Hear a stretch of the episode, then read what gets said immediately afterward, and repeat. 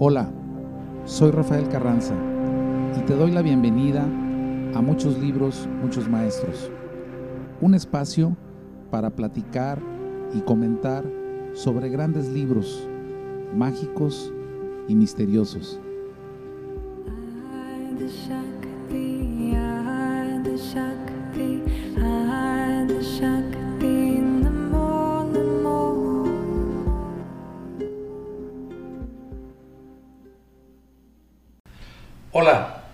Buenas tardes, bienvenidos.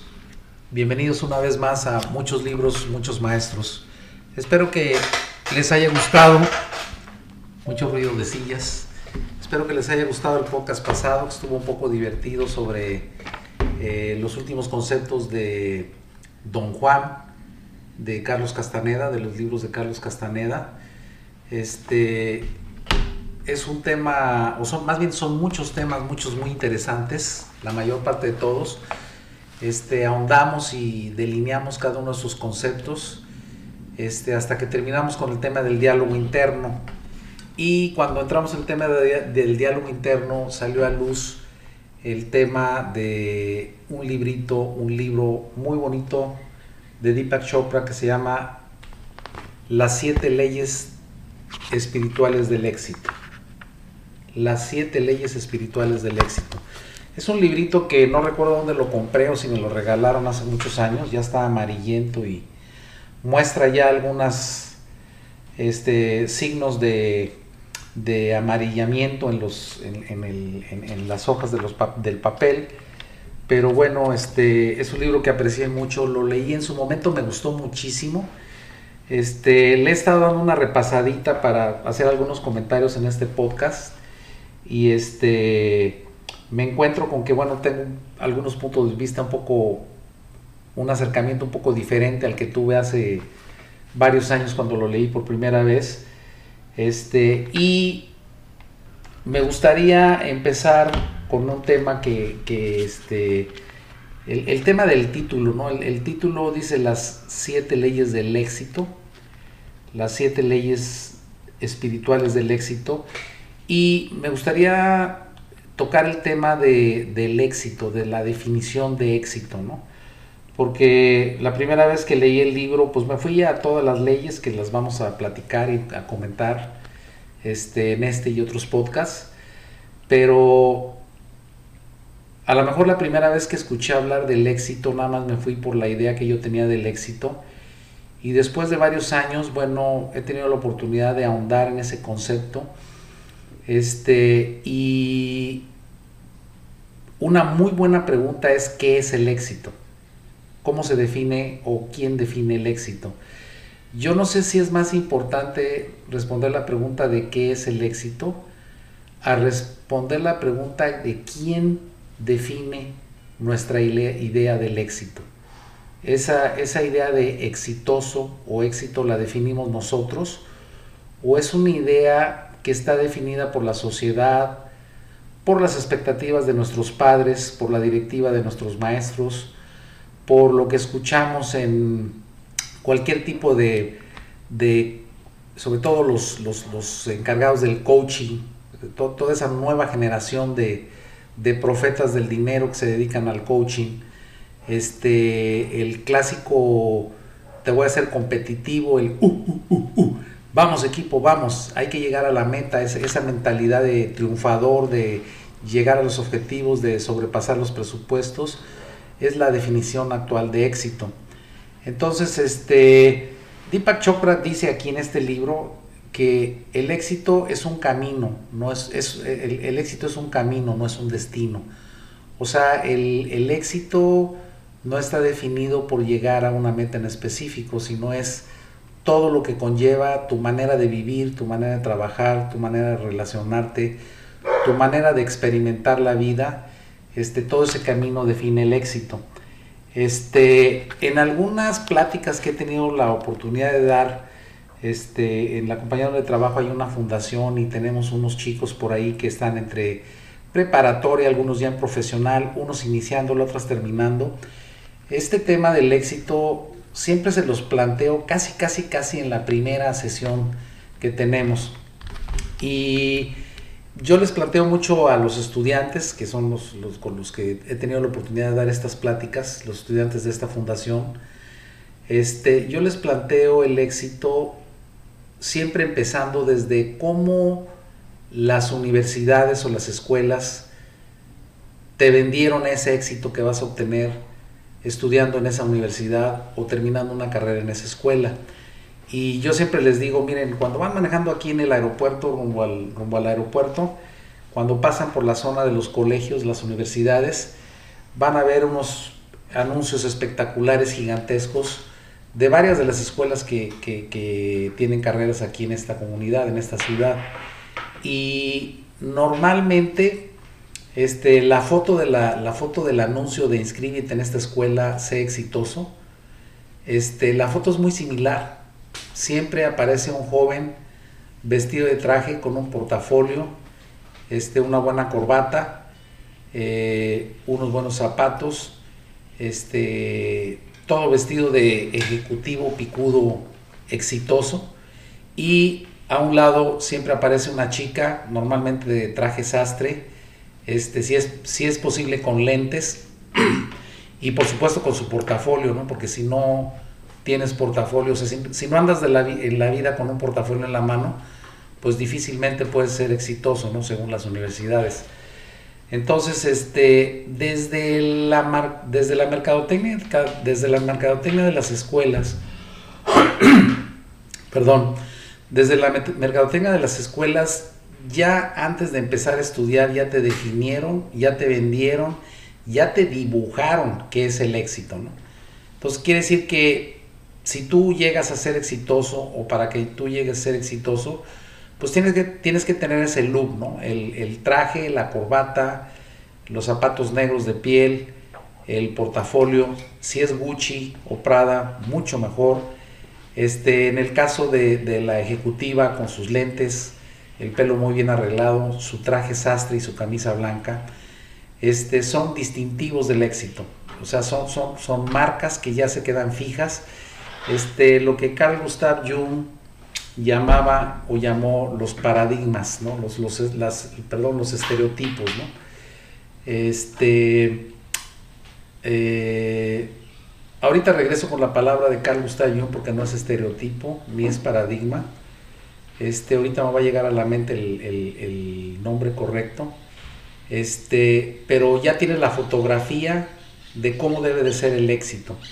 Este, adicionalmente a los anuncios de las escuelas, de las grandes universidades, sobre todo las más prestigiosas, donde salen este tipo de, fotografías, ya sea la, el TEC de Monterrey o la Universidad de Puebla o cualquier prestigiosa universidad, tiene la misma mercadotecnia, les ponen la misma fotografía, la misma zanahoria para que los papás se gasten una fortuna en esas escuelas, este, los chicos se esmeren y ya desde que entran ya se sienten exitosos porque ya saben que van a estudiar en tal o cual institución y eso les va a asegurar el éxito.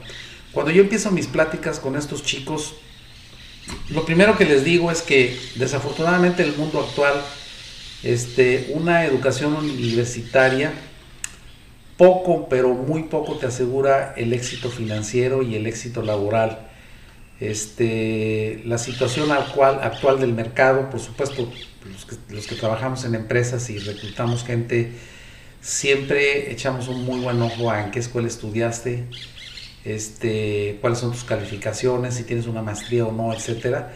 Pero es tanta la demanda, o sea, es tanta la oferta, perdón, es tanta la oferta que este, uh, pues puedes escoger de cualquier tipo de licenciaturas para contratarlos por 8 mil pesos mensuales para atender una recepción en un hotel. Entonces, este, pues todas las empresas están llenas de eh, licenciados en administración de empresa, etcétera. Y otra de las grandes, de los grandes, de las grandes zanahorias, de las grandes mentiras que actualmente venden, venden las, los negocios que son las universidades prestigiosas, las escuelas privadas sobre todo, este, otra de las grandes mentiras que venden es este el, hecho de que cuando termines pues ya vas a ser exitoso, ¿no? O sea, ya, ya, ya el hecho de entrar te asegura el éxito y una de las grandes mentiras o de las grandes zanahorias que ofrecen son esos nombres, porque son muy abusados en las escuelas, en las universidades, esos nombres rimbombantes, esos nombres que apenas caben en un escritorio, yo creo que cuando, cuando te dan el título gastan un poquito más en, en tinta para poder escribir todo el larguísimo nombre que le dieron a tu título. Y a través del engaño y la manipulación este, inventan nombres extravagantes y rimbombantes y los chicos quieren ser licenciados en negocios internacionales o licenciado en administración de empresas de inversiones tal cual, etcétera. Entonces, los nombres cada vez los hacen más interesantes, cada vez los hacen más importantes, más rimbombantes, porque pues, le dan un valor agregado, ¿no? Si podría pagar, si podría cobrar 8 o 10 mil pesos mensuales la colegiatura, pues con un buen nombre, a lo mejor le puedo aumentar 10% a la colegiatura. Entonces ya tienen, la, ya tienen la portada, la figura, el anuncio de cómo se tienen que ver cuando son exitosos y además ya tienen un título en el que cuando alguien les pregunte, ¿y tú qué estás estudiando? Inhalan, el pecho se les enchanza, se les ensancha y dicen con todo el orgullo, estoy estudiando licenciatura en negocios internacionales, interbancarios, interplanetarios, etcétera. Entonces, este, ahí viene la primera parte de lo que es la definición del éxito. Por supuesto, las escuelas no son las únicas, las universidades privadas y las escuelas no son los únicos. Evidente también, depende de la edad y por supuesto la educación. Bueno, nuestros padres, para los que tenemos más de 50 o 60 años, este, a nuestros padres que sus padres no pudieron ir a la universidad, sus padres no tuvieron un título, sus padres no tuvieron la oportunidad de ir a la escuela. Este, a esa generación que actualmente se llama baby boomers, este, pues nuestros padres me decían, tú tienes que tener una carrera, o sea, tienes que tener un título universitario, si no, no vas a ser exitoso. Este, y para ellos era, a mí primero me traes mi título y después podrás hacer lo que quiera. Y también desde la educación de nuestros padres, de la educación de la misma escuela, la educación y idiosincrasia de los maestros, pues nos van delineando de una manera especial que es el éxito. Pero ya viniendo más a la época actual, el éxito está definido por la mercadotecnia, ¿no? Este, todo lo que tienes que ir es entrar al Palacio de Hierro, a Liverpool, y todas las tiendas de perfumes, de ropa, de joyería te definen perfectamente qué es el éxito. O sea, tienes que lucir con la camisa de cuello abierto, pelo en pecho, barba medio crecida, este, mancuernillas, este, un smoking con la corbata desabrochada para que se vea muy 007. Entonces, Chanel, Prada, este, Rolex, todas las marcas se encargan de definirnos de una manera totalmente gráfica qué es el éxito.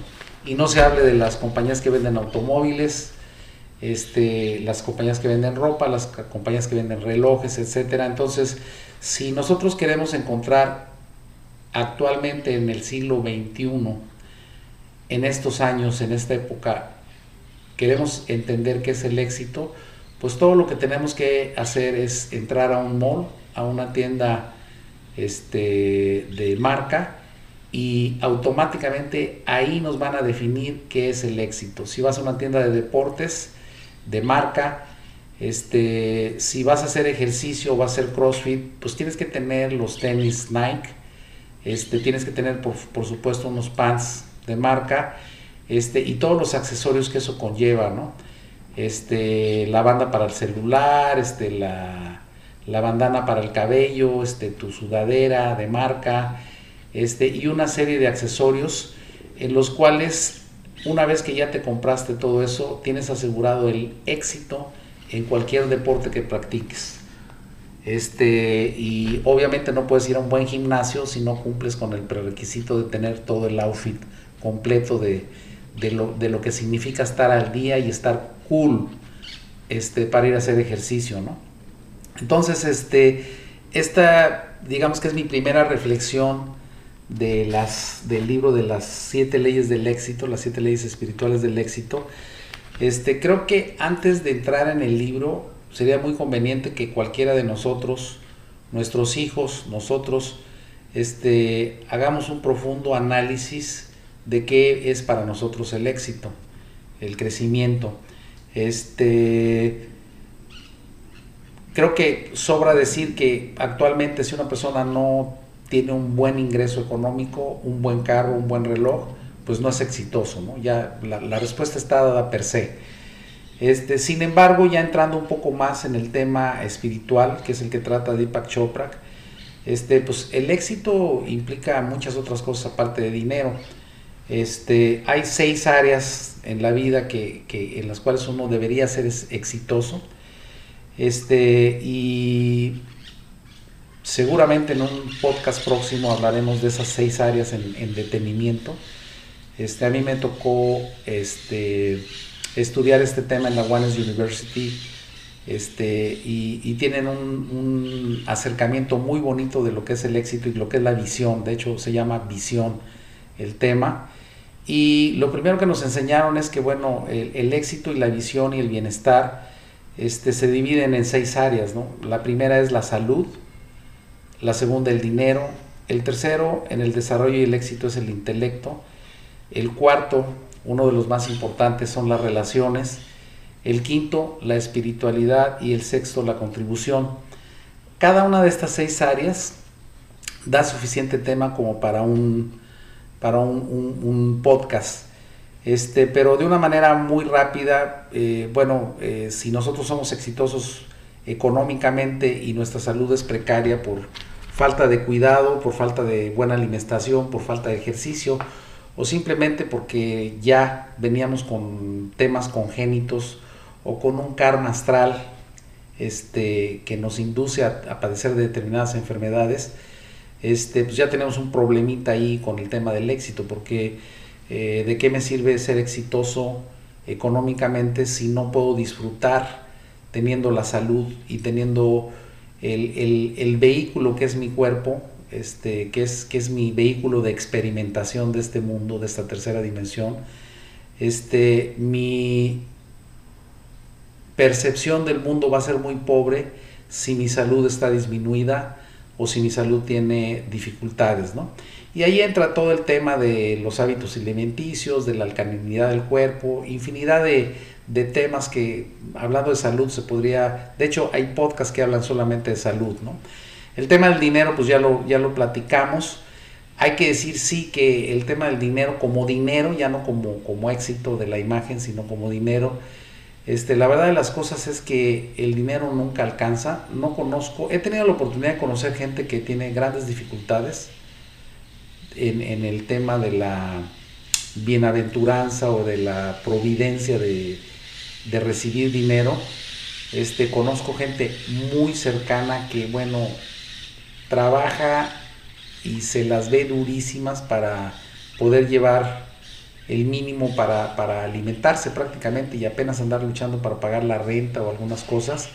Conozco gente que tiene 20 años viviendo así, con esa precaria situación este, económica y a lo mejor más de 20 años, ¿no? Y a través de la vida he conocido gente que tiene muchísimo dinero y los que están intermedios, ¿no? Que debe de haber un sinnúmero de escalones entre el más precario y el más billetudo. Sin embargo, este, desde el que difícilmente consigue para qué va a desayunar el día de hoy, si consigue 5 o 10 o 15 pesos para un tamal y un atole, hasta el que viaja, visita lugares caros, viste, viaja en primera clase en un avión, etc. Bueno, de, desde el más ínfimo de los que no tiene prosperidad hasta los más prósperos, todavía no he conocido uno que no necesite más dinero. Este, hay gente que está preocupada por cómo va a pagar la renta y hay, que, y hay gente que está preocupada de cómo pagar un crédito en su empresa de 50 o 100 millones de dólares. Este, la preocupación es la misma, la angustia y el sufrimiento es el mismo y lo único que cambia es este, la cantidad de la que estamos hablando.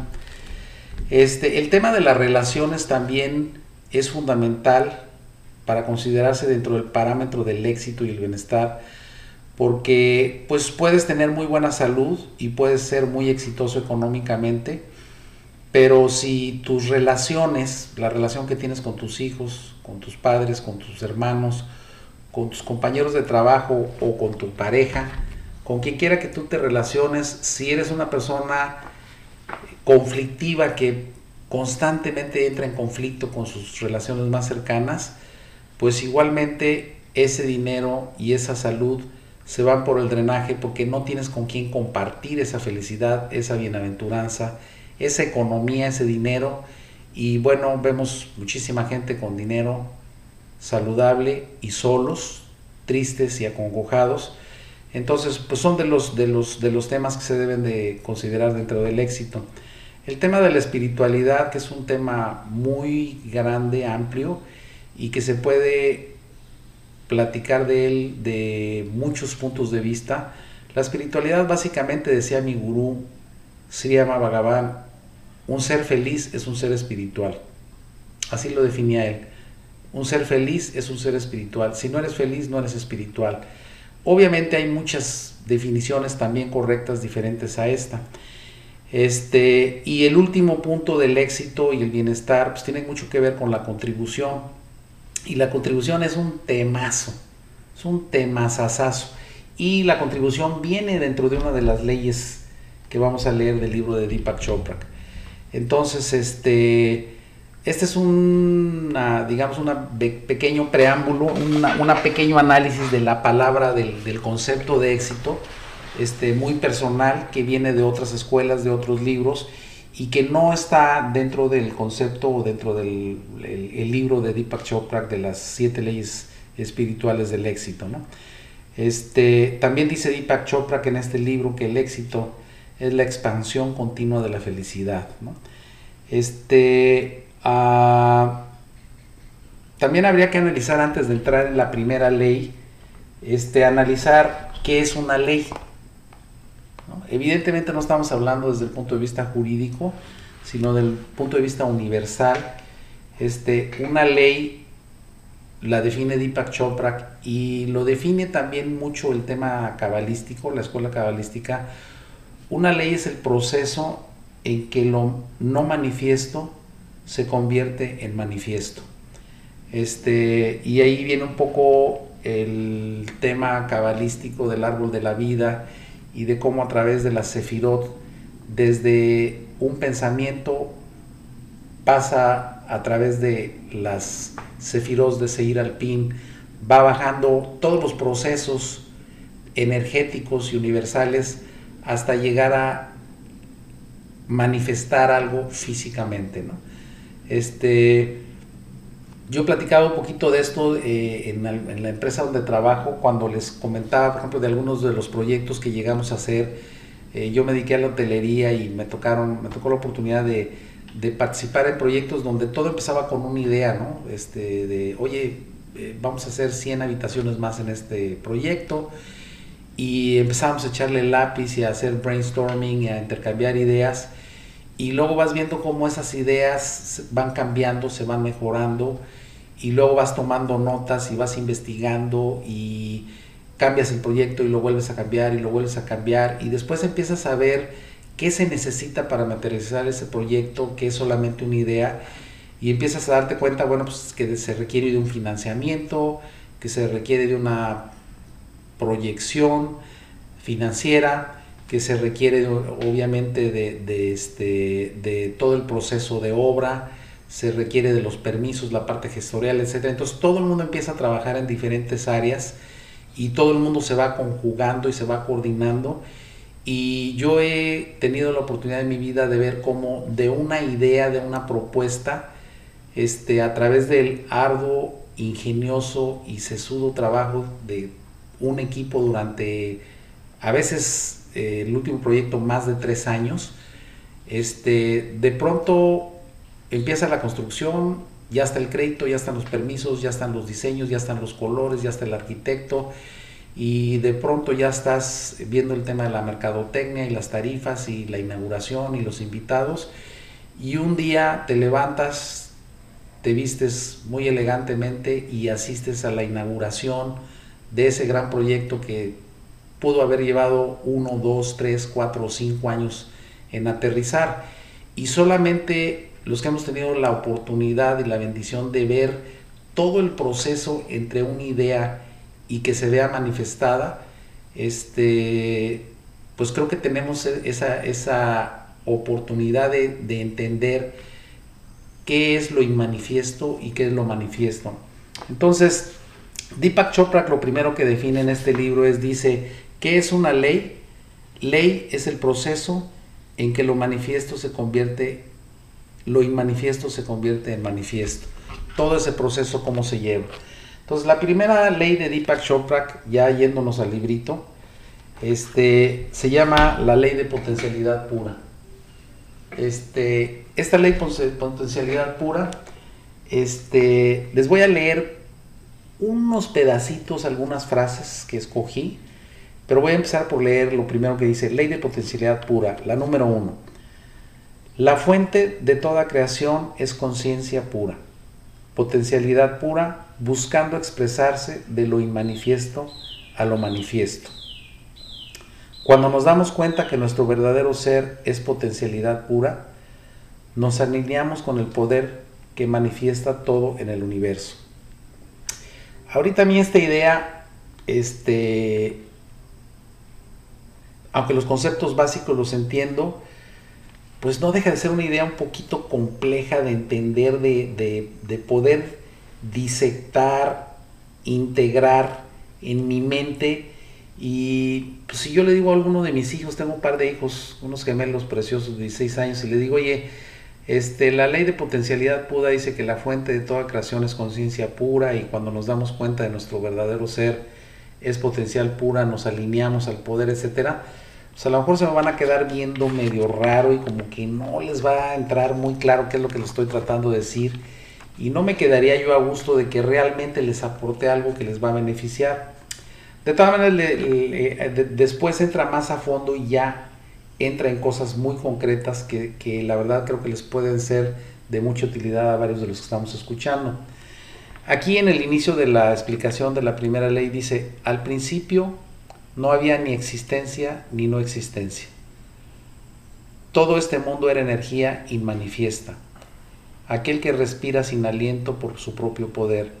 No había nada más ahí himno de la creación del Rig Veda. Obviamente Deepak Chopra pues, tiene un background, tiene un historial hindú y pues la mayor parte de sus insights vienen de, la filosofía hinduista y por eso cita al Rig Veda. Dice Deepak, la primera ley espiritual del éxito es la ley de potencialidad pura. Esta ley está basada en el hecho de que somos, en nuestro estado esencial, conciencia pura Conciencia pura es potencialidad pura.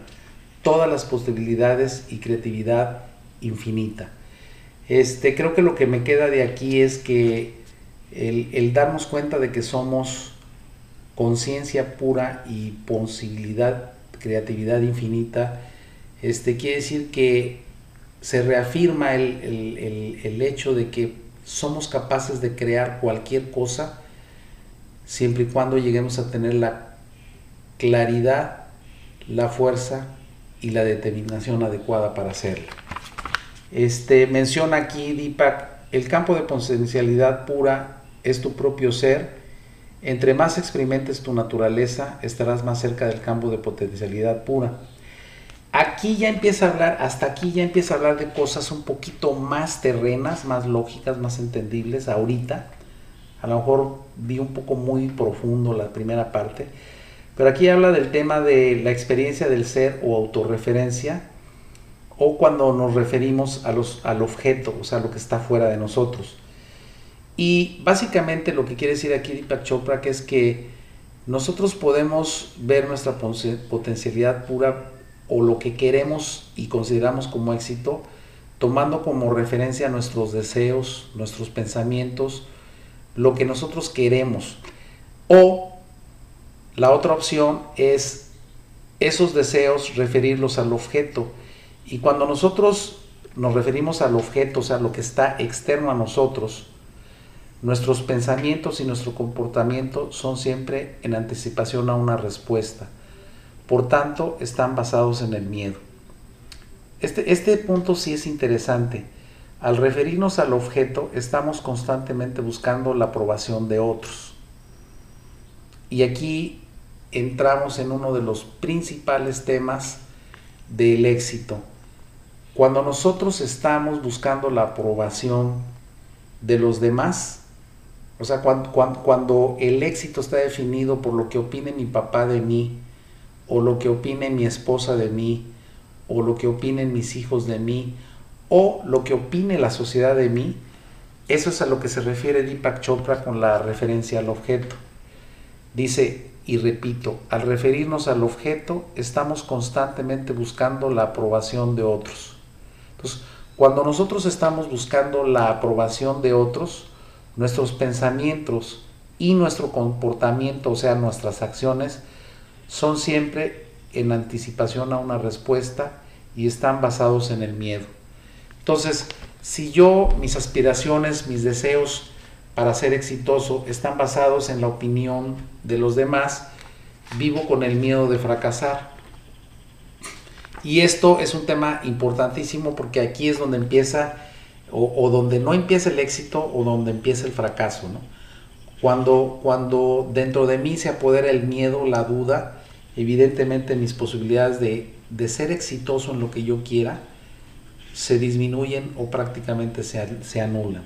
Entonces, este sería lo que realmente tomaría yo de esta primera ley. Uno de los puntos más básicos y más prácticos es cualquiera que sea mi definición de éxito, tengo que, tengo que pensar qué quiero, qué deseo. Quiero ser este bombero, como cuando uno dice chiquito, ¿qué quiere ser? Pues quiero ser bombero, quiero ser policía, quiero ser ingeniero. Este, tengo que definir desde mi esencia de lo que yo realmente quiero ser, tengo que definir ese éxito. Si yo quiero ser maestro de yoga, porque pienso que me encanta la yoga y porque pienso que eso sería padrísimo, este, mi estilo de vida, este, lo que yo estoy aportando a los demás sería muy satisfactorio y para mí ser maestro de yoga sería el éxito.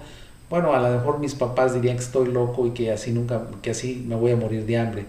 Entonces tengo que tener mucho cuidado con la definición de éxito y tengo que tener mucho cuidado de que lo que yo quiero o lo que debo de conseguir para yo sentirme exitoso no esté tomando en cuenta la opinión de los demás. Eh, otra cosa que dice Deepak Chopra que aquí, y se los leo, dice, en referencia al objeto, tu punto de referencia interna es tu ego. Sin embargo, el ego no es quien realmente eres, el ego es tu imagen, tu máscara social, el papel que estás desempeñando. Tu máscara social crece con la aprobación, quiere controlar y se sostiene con el poder porque vive del miedo. Esto sí creo que es profundo, sobre todo creo que es muy práctico. Este, debemos de estar conscientes de, de qué es el ego. El ego es eso que yo no soy, esa máscara que aparento ser. Y la dificultad del ego es que tengo que estarlo alimentando constantemente y lo podemos ver eh, sobre todo en los que viven de la imagen, como los artistas, los este, líderes de opinión, este, la cantidad de energía y tiempo, prácticamente tienen que dedicar su vida a estar cuidando su imagen ante el público, su imagen ante sus seguidores, y eso los mantiene con un desgaste energético tremendo toda su vida, que no necesariamente se, no, no necesariamente se refleja en felicidad, sino simplemente en alimentar su ego y esos líderes de opinión, esos grandes youtubers o facebookers o instagrams en donde todos los días tengo que subir una imagen de cómo me veo hoy en mi gimnasio, en mi outfit, este, cómo me veo en el último peinado, en el último estilo de maquillaje. Este, estoy alimentando mi ego y evidentemente estoy desperdiciando mi energía, lo que me, lo que me aleja del éxito. Eh, el punto principal aquí dice Deepak Chopra en su primera, eh, su primera ley dice, si quieres disfrutar de los beneficios del campo de potencialidad pura, si quieres hacer uso total de la creatividad intrínseca en la conciencia pura, entonces debes tener acceso a él. Una manera de tener acceso a ese campo es a través de la práctica diaria del silencio la meditación y no juzgar.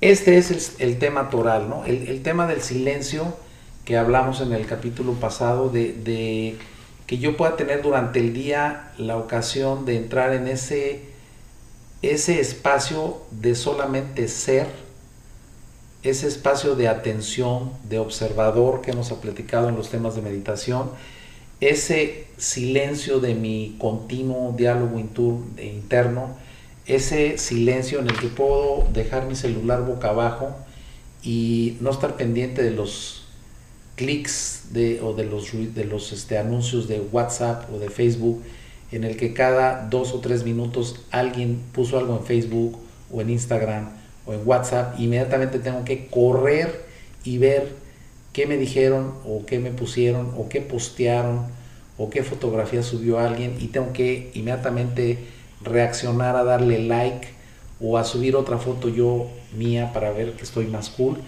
Este, el entrar en ese estado de silencio, el tener la oportunidad después del trabajo, después de la escuela, después de la esposa, después de los hijos, el tener la disciplina de tener unos minutos, pueden ser 10 o 15 o 20, de absoluto silencio a través de una buena técnica de relajación y meditación, ese espacio de silencio, ese espacio en que disminuye la turbulencia y tengo claridad de realmente qué es lo que quiero y realmente cuáles son las decisiones que debo de tomar, ese espacio de silencio es el que me acerca a la creatividad y a las oportunidades que me van a brindar ese éxito. Básicamente en eso resumiría yo este primero, esta primera ley. Este, nos dice Deepak Chopra también, ¿qué pasa cuando tienes esta experiencia de silencio? Lo que comentamos, inicialmente tu diálogo interno se vuelve más turbulento y sientes una necesidad intensa de decir cosas. Conozco gente que se ha vuelto loca el primero o segundo día que se compromete a un periodo extenso de silencio. Sin embargo, regreso, si quieres tener acceso a ese campo de potencialidad pura, es indispensable que puedas entrar en ese rango, en ese espacio de silencio. Eh, nos dice Deepak Chopra, eh, si no experimentas quietud en tu conciencia, si tu mente es como un océano turbulento, podrías arrojar un edificio dentro de él y no notarías nada. Otra manera de acceder al campo de potencialidad pura es por medio de la práctica de no juzgar. Este, el juzgar desgasta, debilita, genera karma. El juzgar es la constante evaluación de las cosas como correctas o incorrectas. El juzgar es la constante evaluación no solamente de las cosas, de las personas o de lo que dicen las, o hacen las personas como correcto o incorrecto, como bueno o como malo. Hay una oración en el libro de un curso de milagros que dice, hoy no voy a juzgar nada de lo que ocurra. El no juzgar crea silencio en tu mente. Y una vez más, el silencio, ese estado de silencio es la única manera de accesar al campo de potencialidad pura que nos enseña aquí Deepak en su ley número uno. A través del silencio, la meditación y no juzgar, tendrás acceso a la primera ley y luego al último ya hace un cierre como una especie de resumen y dice cómo aplicar la ley de potencialidad pura y lo resume en tres muy sencillos. Pondré la ley de potencialidad pura en práctica haciendo un compromiso para seguir los siguientes pasos. Y da tres sencillos consejos de cómo debo de accesar a esa ley de potencialidad pura. El primero dice, me pondré en contacto con el campo de potencialidad dándome tiempo cada día para permanecer en silencio. De lo que hemos estado hablando los últimos minutos. Es indispensable tener esa, ese tiempo, esa disciplina, esa capacidad de entrar en silencio para poder accesar a la creatividad. De ahí salen las grandes ideas que nos sacan de pobres. La segunda es voy a darme tiempo cada día para comulgar con la naturaleza, para atestiguar silenciosamente la inteligencia que, posee cada cosa, viva.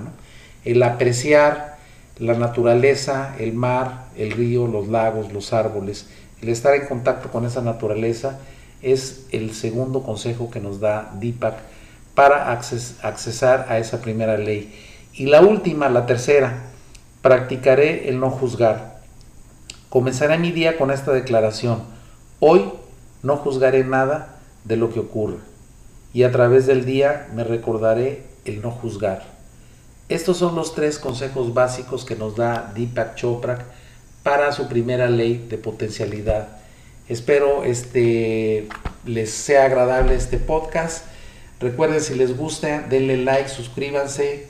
Tenemos Instagram, Facebook, nos pueden sugerir temas, hacer comentarios, críticas. Son muy bienvenidas todas las críticas, todos los comentarios. Y si les gusta, suscríbanse, compártanos. Muy buenas tardes, nos vemos en el próximo podcast.